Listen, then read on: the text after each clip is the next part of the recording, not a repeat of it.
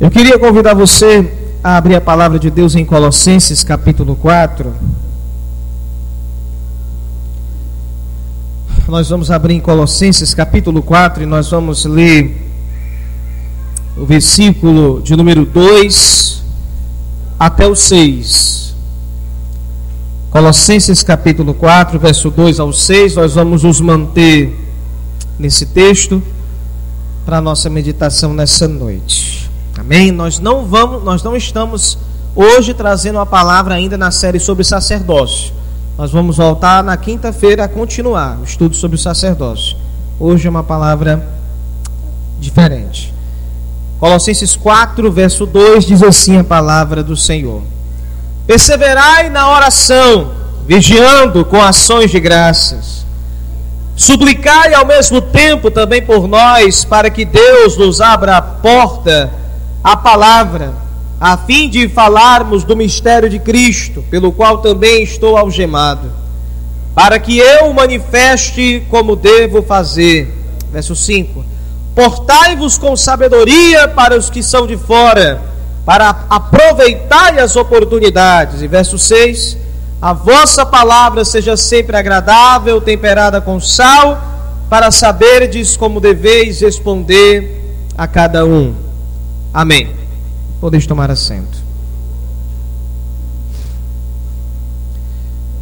Meus irmãos, estes, essa última parte da carta dos, aos Colossenses vai reunir uma série de conselhos que Paulo dá para os crentes, para eles saberem como eles devem se portar na vida diária, na vida cotidiana. Se a gente for ainda no capítulo é, de número 3, nós vamos ver que Paulo vai falar sobre a questão de termos condições de lidar com o nosso casamento, condições em lidar com o trabalho, saber lidar com a relação patrão e empregado.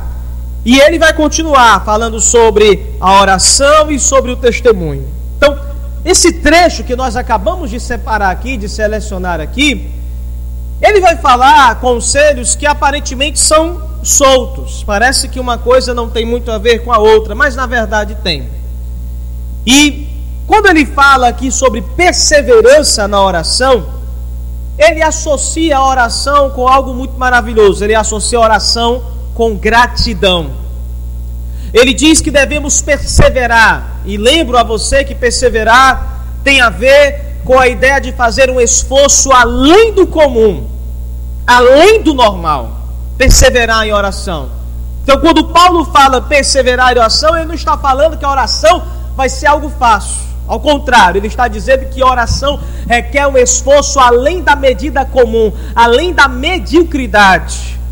Orar significa suar, orar significa ir muitas vezes contra a sua própria vontade de não querer orar de não querer buscar a presença de Deus, aquele dia que você está desanimado, chateado, desanimado, abatido, triste, com raiva, e nesses momentos é que a Escritura fala, então persevere em orar. Ore e esforce-se além da medida, porque é uma necessidade sua orar a Deus, é uma necessidade sua se quebrantar diante de Deus e clamar por socorro de Deus na sua vida. E olhe que quando ele fala sobre a ideia de nos esforçar além do comum em orar, ele diz: e faça isso com gratidão, faça isso com ação de graças, vigie nisso com ação de graças. Meus irmãos, a oração que não é acompanhada de gratidão é uma oração que tende a ser um momento de murmúrio, de reclamação, de lamentação. Você está passando por um problema. Você está orando para que o Senhor lhe visite. E no momento que você está orando, pedindo graça, misericórdia a Deus, é fundamental lembrar do que Deus já fez na sua história. É fundamental lembrar das vezes que Deus já atendeu as suas orações, das vezes que Deus já te visitou, dos milagres que Ele já operou, dos momentos de consolo que Ele derramou sobre sua vida. Por que, que é tão bom no momento em que oramos lembrarmos do que Deus já fez? Porque lembrar do que Deus já fez no passado é um estímulo para nós nos levantarmos no nosso momento de oração e orarmos com mais fé, com mais intensidade. É como se disséssemos: Deus, eu estou abatido, eu estou cansado, mas Senhor, tu já me visitou no passado, o Senhor já operou maravilhas nos dias passados, opera hoje novamente, Deus, em nome de Jesus. Aleluia! O consolo que tu me deu ontem, Senhor, me dá hoje novamente. A maneira como que tu me falou com o mês passado, fala hoje de novo comigo. Vigie com gratidão. Vigie na, no ato de orar, lembrando do que Deus já fez por você no passado. E ele, na continuidade dessa meditação, ele fala: E já que vocês, se vocês aprenderem isso, da necessidade de perseverar na oração, de ter gratidão na hora de orar, eu vou fazer agora um pedido de oração. Olha, você já parou para pensar que muitas pessoas que gostam de pedir oração são pessoas que não oram? São pessoas que não oram. São pessoas que não estão ativas na obra de Deus. Olha, o mesmo Paulo que diz para os crentes orarem, é o mesmo Paulo que está pedindo para orar por ele. Mas porque ele também é um homem de oração e de trabalho no reino de Deus.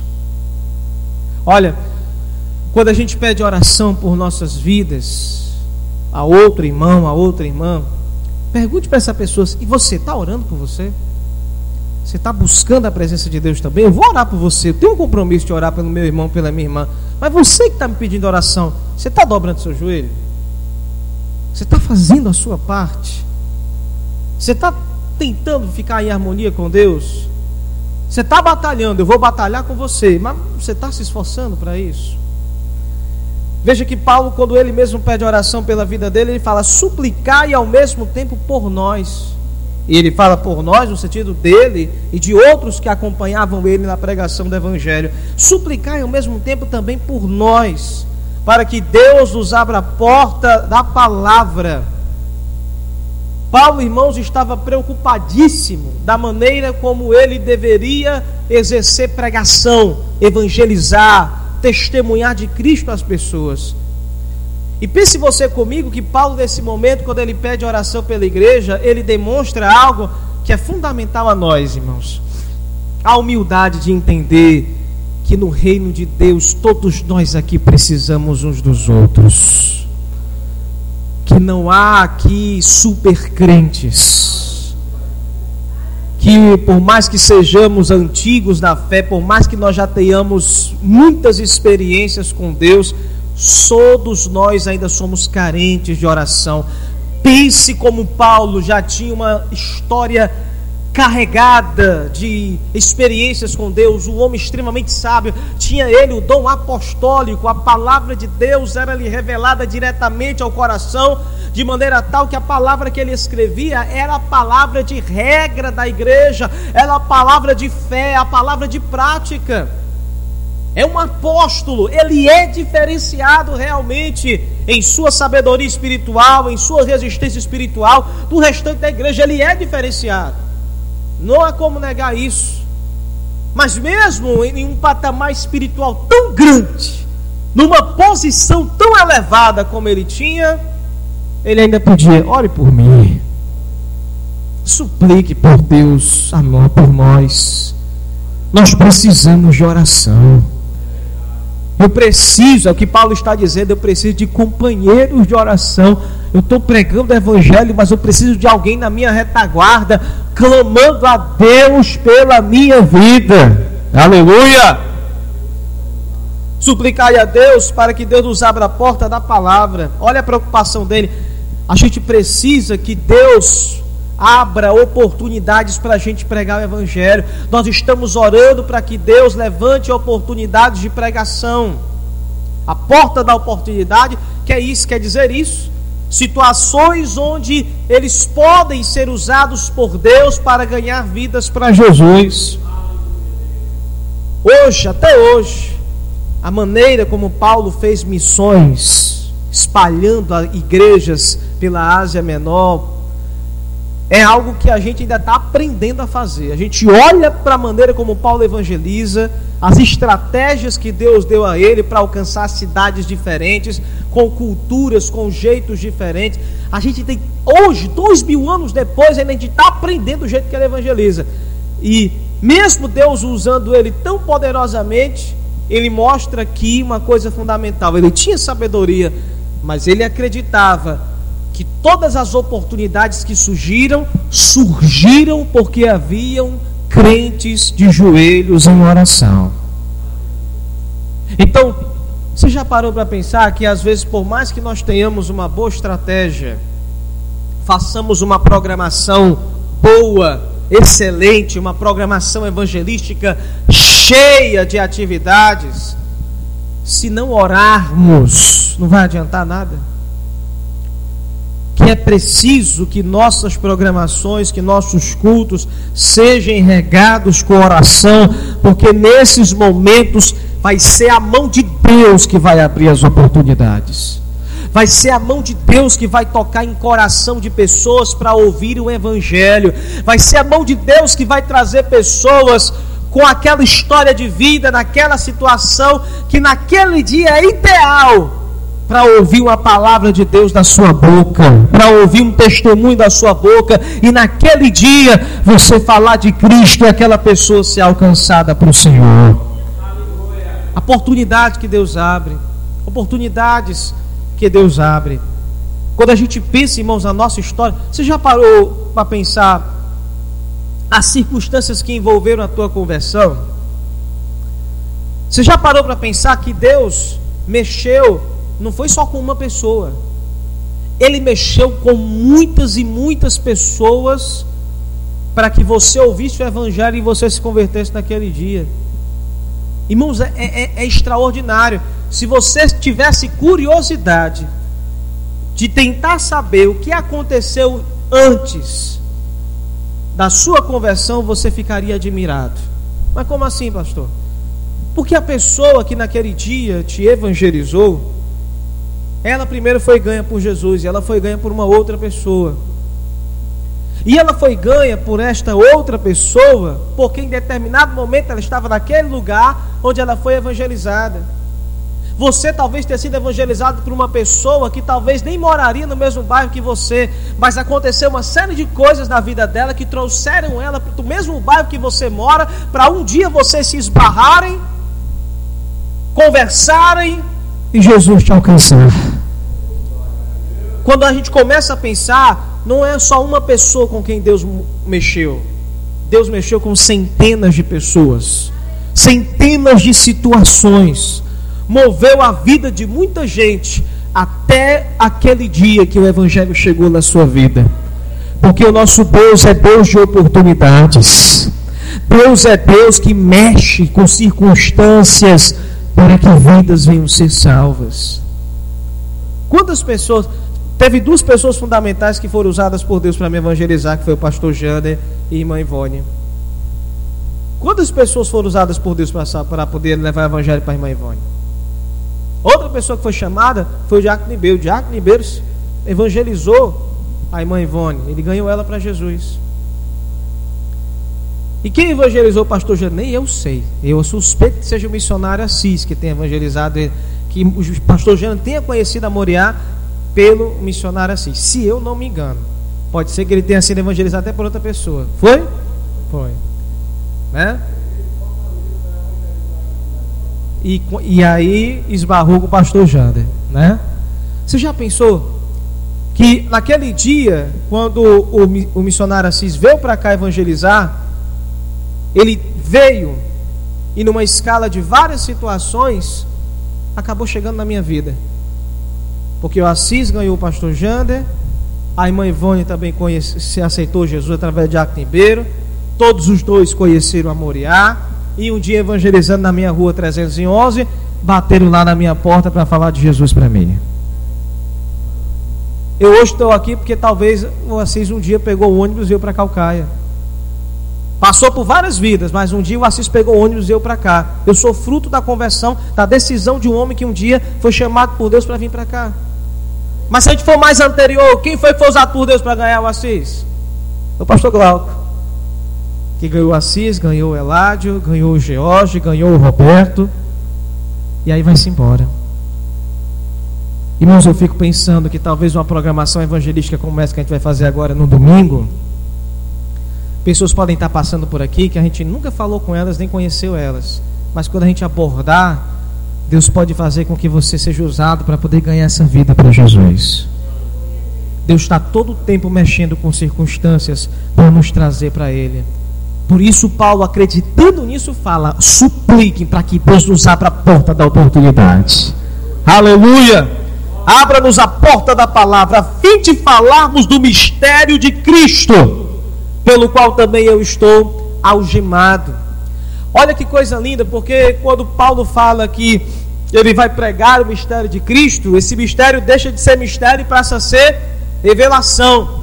É mistério para aquele que ainda não o conhece, é oculto para aquele que ainda não entende a mensagem da salvação. Os homens olham para um Cristo crucificado e o máximo que eles entendem é um judeu jovem de 33 anos de idade que foi alvo da injustiça social da sua época. Os historiadores, os sociólogos, os filósofos olham para um Cristo crucificado e veem ele apenas como um acidente da história. E é um mistério alguém olhar para ele e dizer: como é que esse Cristo, acidente da história, pode ser alguém que pode me libertar do, do pecado, pode transformar a história da minha vida? O que ele tem de diferente? Porque ele é diferente dos demais, é um mistério, mas quando pela palavra de Deus nós mostramos quem Jesus é, ele deixa de ser mistério e passa a ser revelação de Deus às nossas vidas.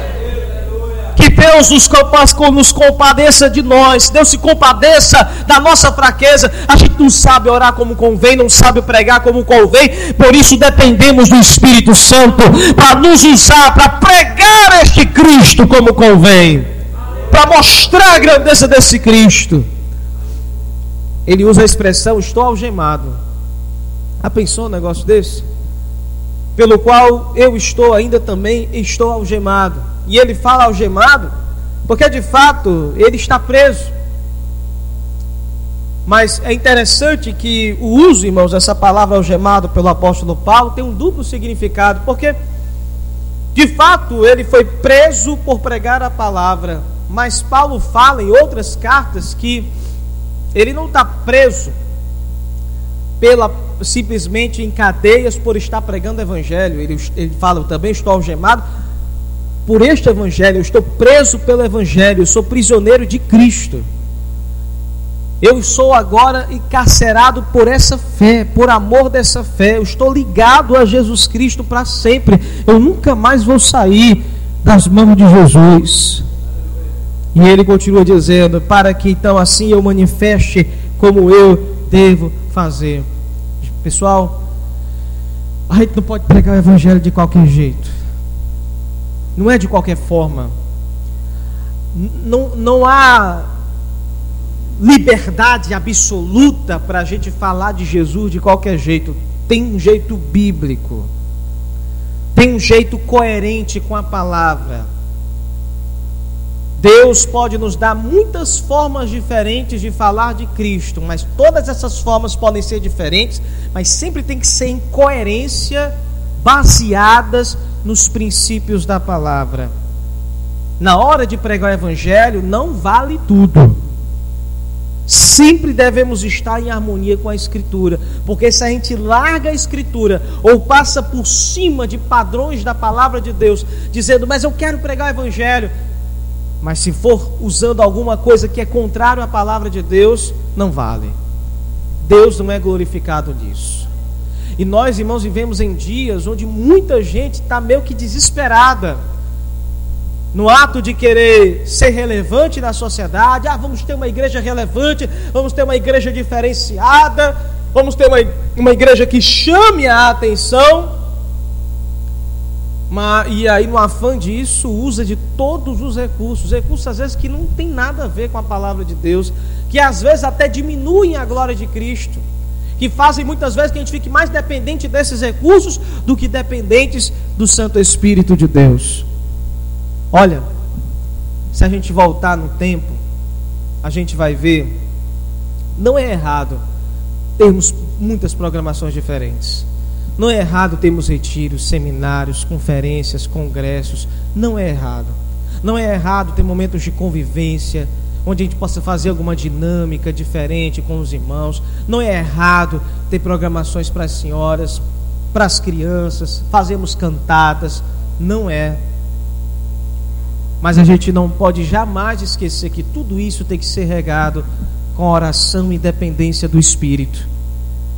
Eu tenho tanta preocupação, às vezes, como pastor, quando a gente, às vezes, trabalha tanto para fazer a estrutura de um evento, e o tanto de tempo que a gente dedicou para fazer aquela estrutura de evento, se comparado com o tempo que a gente dedicou para orar por aquele evento, a gente vai ver que o tempo de oração foi muito pequeno.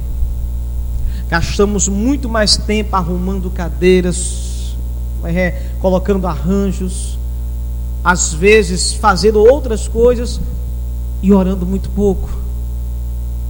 E nós devemos lembrar que toda estratégia que seja para a glória de Deus e coerente com a Escritura é válida, mas a estratégia perde efeito ou fica fraca se não for regada com oração. E basta lembrar, irmãos, que a nossa igreja apostólica do, do, das páginas do Novo Testamento não tinha 1% dos recursos, conferências, congressos, encontros que a gente tem hoje. Não tinha praticamente nada, nada disso. A igreja não tinha nem estrutura de casa de oração, de tempo para poder buscar a Deus. A igreja não tinha. A igreja só tinha casas dos irmãos para poder orar. A igreja não tinha nem sequer o Novo Testamento por inteiro e completo, mas você consegue olhar pelas páginas da Bíblia e ver as inúmeras terras, as inúmeras cidades que foram alcançadas da base da fé, da oração e da palavra de Deus. Foram muitas. Foram muitos milagres, foram um grande mover de Deus. O Império Romano se abala o grande império romano, que durou quase mil anos, balança diante da mensagem dessa igreja que não tinha político lá no Senado romano, dessa igreja que não tinha comunicador social para ficar fazendo propaganda dela, dessa igreja que não tinha nem marcha para Jesus, porque não tinha direito nem sequer de se reunir para fazer alguma coisa parecida com isso, porque senão todos os crentes eram mortos. Mas essa igreja abalou o coração de milhões de vidas só naquela época. Aleluia! Conta-se, meu amado irmão, que até pelo menos algo em todo o ano 200 depois de Cristo, mais de 50 milhões de pessoas já eram convertidas ao Evangelho. 50 milhões de pessoas, pelo menos, eram convertidas. Uma cifra gigantesca para uma época como aquela de dois mil anos atrás. Então a gente precisa pedir a Deus, Senhor, eu quero pregar, mas Senhor, me dá entendimento para fazer como te agrada. Senhor, eu quero testemunhar de Ti, eu quero ser uma bênção para a vida das pessoas ao meu redor, mas só seja feito do jeito que deve ser, de acordo com a Tua vontade e com o Teu querer. No verso 5 ele vai dizer: Portai-vos com sabedoria para os que são de fora e aproveitai as oportunidades. Paulo aqui então lembra que no ato do evangelizar, de pregar, de falar de Cristo às pessoas, eu preciso pedir sabedoria a Deus para entender que num diálogo, numa conversa sobre qualquer coisa da vida, eu posso ter uma brecha para poder falar de Cristo. Aproveite a oportunidade com sabedoria. Uma reclamação que alguém faz sobre a vida pode ser uma brecha para você falar de Jesus para essa pessoa. Uma enfermidade na família de alguém, um crime, um assassinato, uma tragédia que tenha acontecido, pode ser uma brecha para você falar do quanto Cristo é amoroso, quanto Cristo é bondoso e como Ele quer ser salvador da vida daquela pessoa. Portai-vos com sabedoria, aproveitem então as oportunidades. Quando eu penso nisso e quando eu vejo, Paulo está dizendo que as oportunidades já surgem. Deus já está colocando oportunidade diante de nós. Cabe agora nós sabemos ter sabedoria para aproveitar. Já imaginou? Amanhã talvez Deus dê uma oportunidade para você ser uma bênção para alguém, para ajudar alguém. Durante essa semana, talvez Deus coloque uma pessoa na sua vida, faça você se esbarrar com essa pessoa, e nesse ato você ali possa dizer o quanto Jesus é bom, o quanto Jesus mudou a sua história.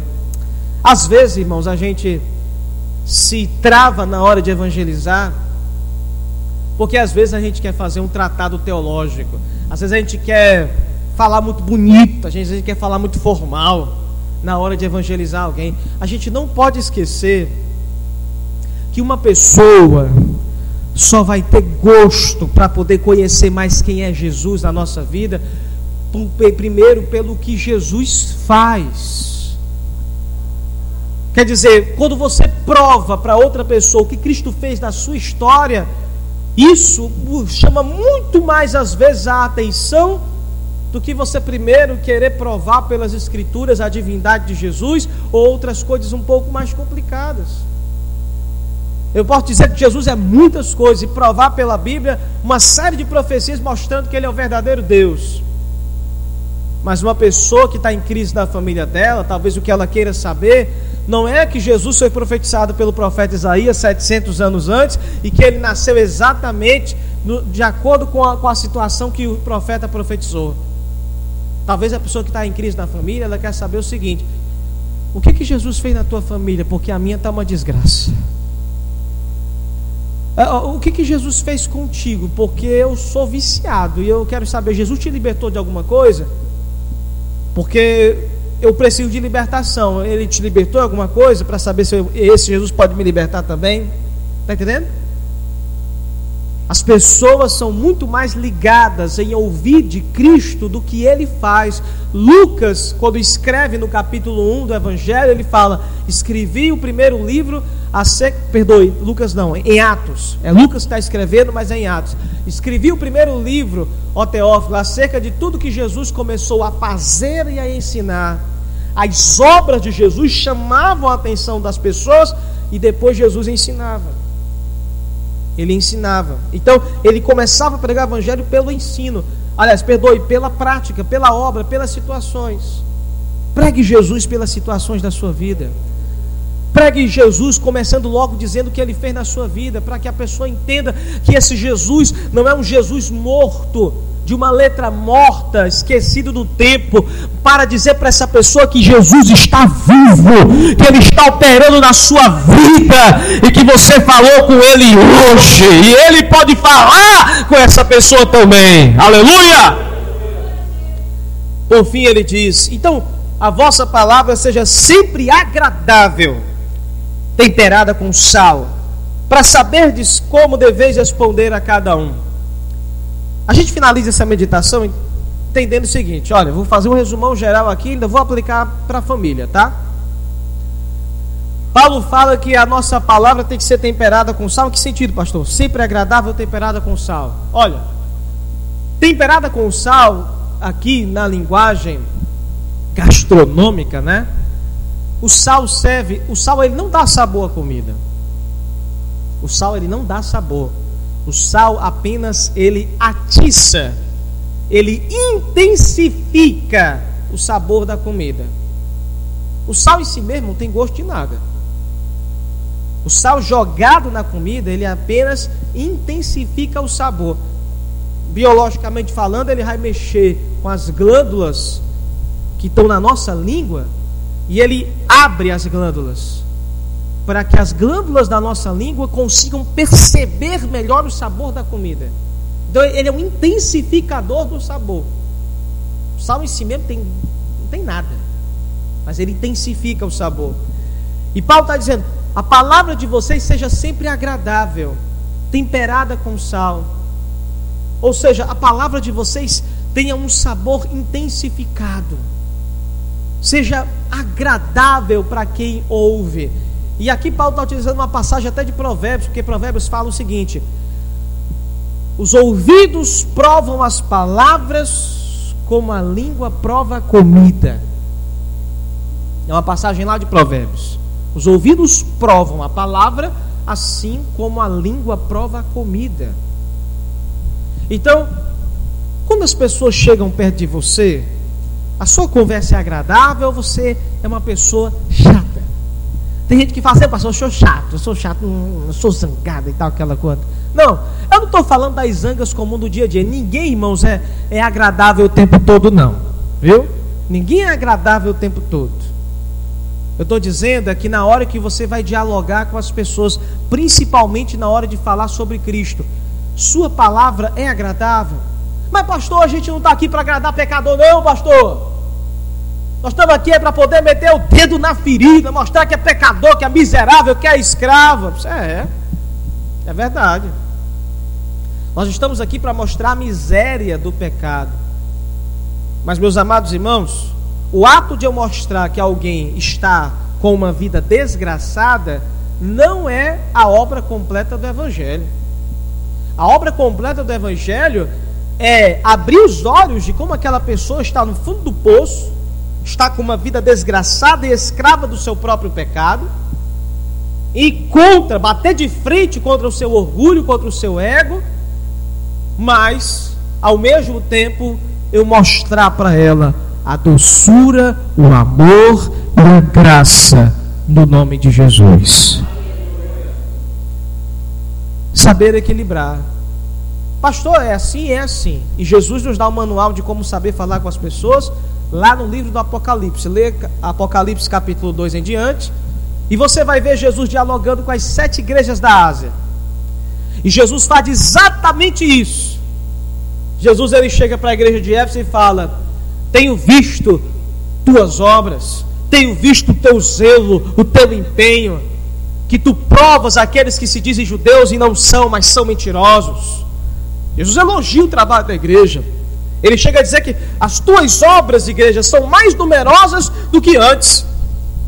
Você aumentou mais ainda o seu trabalho. É uma igreja trabalhadora, é uma igreja que não para, é uma igreja dinâmica. Isso é uma maravilha. Olha, doçura, gradou. E ele, mas não deixa de mostrar a dureza do seu erro. E ele fala: Tenho contra ti que abandonaste o teu primeiro amor. Lembra de onde você caiu, se arrependa e volte à prática das primeiras obras. E em todas as cartas das sete igrejas, ele vai repreender e vai elogiar. Ele vai repreender e depois elogiar. Sempre ele vai fazer isso. Essa é a palavra agradável.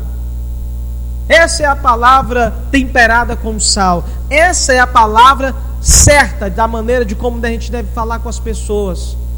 Mostre a desgraça do pecado, mas mostre a grandeza do amor de Jesus. Pastor, se eu fizer só uma coisa ou só outra, está pregando o evangelho pela metade e isso vai ter consequências na vida das pessoas que te ouvem. Se eu pregar um Jesus que só se importa com os meus problemas, com as minhas dores, que me ama, mas que não, não fala um tio sobre o meu erro, não fala um pingo sobre o meu pecado, eu estou apresentando Jesus pela metade. E essa pessoa vai ser o quê? Vai ser uma pessoa carente, dependente, uma pessoa que, se você encostar nela, ela se desmancha. Crente água com açúcar, né? Pastor, e o contrário? Isso é apresentar um Jesus duro que só prega contra o pecado e que não ama, não perdoa, não levanta, não tem paciência, não tem misericórdia. Qual vai ser o tipo de cristão que eu vou estar gerando? Um cristão intolerante, duro, perverso, beirando ao farisaísmo hipócrita que Jesus repreendeu. Porque uma pessoa não vive só de chibatadas irmãos, ninguém vive só de peia, só de dureza. Nós somos criados para sermos amados. E é por isso que João, que era tão duro nas suas palavras, junto com seu irmão Tiago, ao ponto de Jesus chamar João de Boanerges, que quer dizer filho do trovão, de tão intenso, duro que ele era, Você sabe quem é João? João é aquele que saiu para pregar uma vez com Jesus e teve um grupo que não gostou, não aceitou, zombou da pregação deles. Aí João, junto com o Tiago, chega para Jesus e diz: Senhor, gente pregou para eles, não nos receberam. Senhor, tu quer que a gente ore agora e peça fogo do céu para destruir eles? Olha a cabeça dos homens, rapaz. Olha a cabeça de João.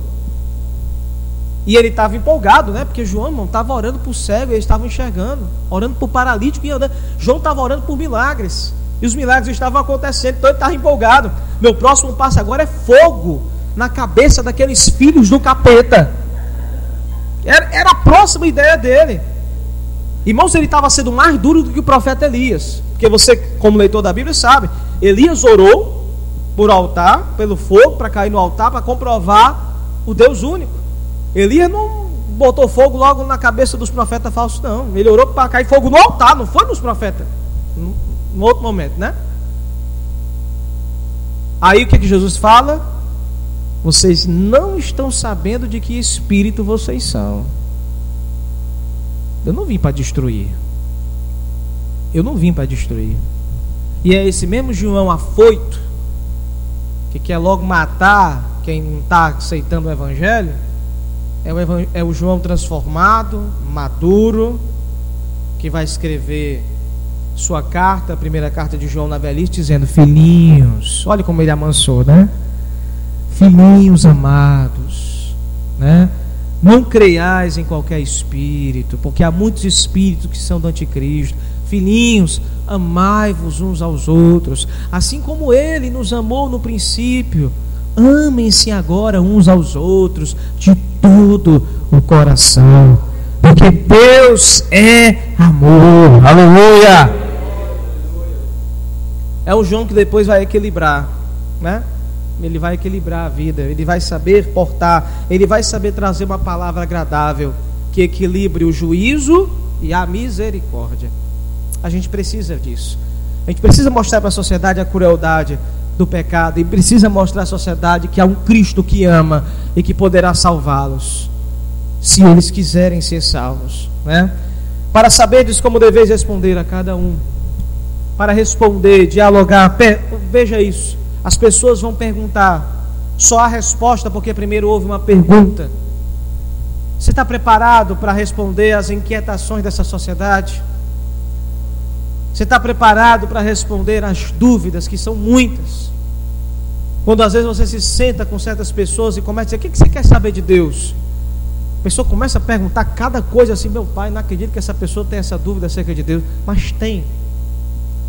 E você tem a paciência necessária, você tem tido o controle, o entendimento, para saber com calma responder às indagações das pessoas. E Paulo diz: Precisamos de sabedoria de Deus para responder essas dúvidas.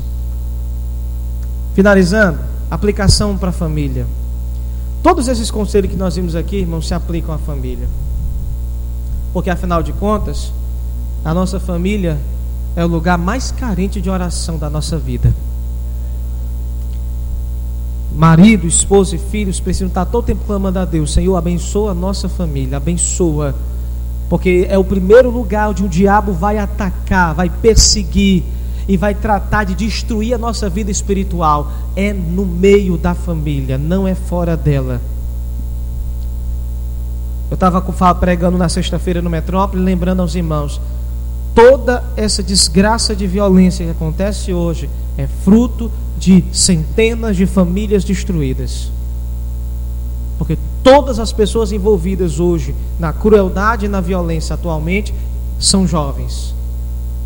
E são jovens que um dia foram bebês, que nasceram em inocência, que nasceram com a mente vazia, que foram absorvendo tudo que estava ao redor deles, ao ponto de eles serem hoje o que são. E aí eu pergunto para ti: toda a juventude envolvida em violência e criminalidade hoje, que foi que eles absorveram desde quando eles eram bebês de berço até hoje? Absorveram só desgraças. Para estarem nessa situação, absorveram desgraças por cima de desgraças. Para serem o que são. Eu não estou tirando a responsabilidade deles. Só estou dizendo só comprovando um fato: famílias destruídas geram o caos na sociedade. Problema com política, problema com polícia é problema aleatório, é problema, é, é, aliás, secundário. A principal maldição da nossa sociedade são famílias destruídas. É necessário perseverar em oração. É necessário suplicar o tempo todo. É preciso também aprender a agradecer a Deus pelos dias bons que já aconteceram, porque os dias maus estão aí para querer fazer a gente esquecer dos dias bons. Tem dia, irmão, que não dá vontade de ficar com a nossa família.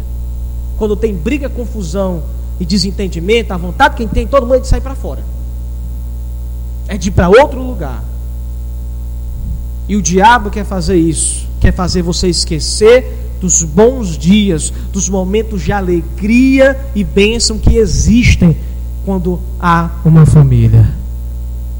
Então não esqueça dos momentos bons para só priorizar os maus, porque tem, tem, mas gente tem que ser grato a Deus e lembrar, Senhor, hoje está chato ficar nessa casa aqui, tô, tá, tá tudo estressante nessa casa aqui, mas meu Deus, obrigado, porque eu tenho uma família ainda.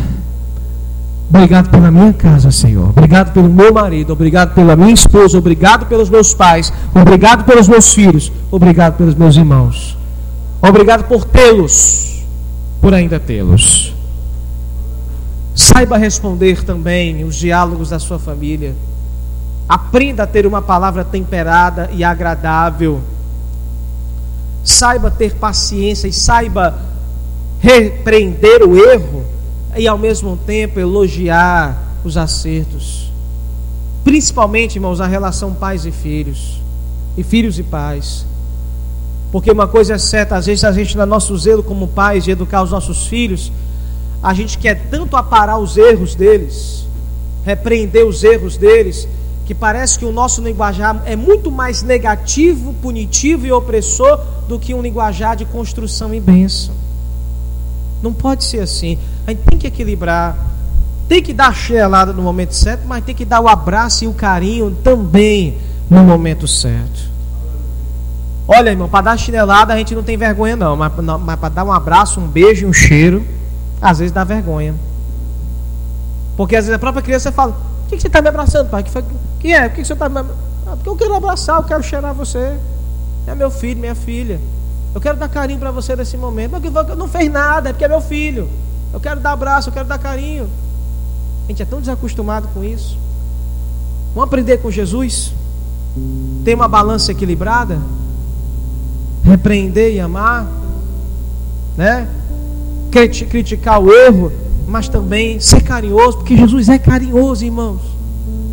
Jesus é manso e humilde de coração. Ele nos ama. Ele nos ama. E Ele mostra esse amor por nós todos os dias. Que nossas palavras sejam certas no momento certo para abençoar as nossas casas. Porque, meu irmão, minha irmã, qualquer membro da família que por um momento não se sinta amado, cuidado e protegido, quando ele sai para fora de casa, o diabo vai querer colocar pessoas para oferecer outros tipos de amores e carinhos. Serve para todo mundo, viu? Se o marido não se achar devidamente amado pela mulher, Satanás vai colocar a mulher lá fora para que ele lhe oferecer carinho. Se a mulher não se sentir devidamente amada pelo homem, o diabo vai colocar o homem lá, lá fora, lhe oferecendo carinho. Se os filhos não se sentirem devidamente amados pelos seus pais, Satanás vai botar, não é nem outros pais não, vai botar outros colegas que vão querer dar uma de bichão, maduros, dizendo, é, mano, teu pai e tua mãe é um bocó, idiota. Ouve o que eu tenho a dizer para ti? E aí os nossos filhos têm a tendência a endeusar seus colegas, levando muito mais em conta seriedade, conselho de colegas, às vezes da mesma idade. Tem muito jovem que não presta atenção nisso, mas às vezes tem jovens que olham para outros colegas e os considera, às vezes, esses colegas mais pais deles do que os próprios pais de casa. Não é não, Moisés? Que é isso, Moisés é um. cujas vezes os colegas chegam mais para ele para pedir conselho que talvez para seus próprios pais. Não é errado pedir colega, conselho ao colega, principalmente crente. Mas quando a gente deixa de buscar conselho dos pais para isso, é porque os filhos não se sentem mais amados. Deus nos dê graça para cumprirmos a Sua palavra em nome de Jesus. Amém? Vamos ficar de pé? Vamos agradecer a Deus.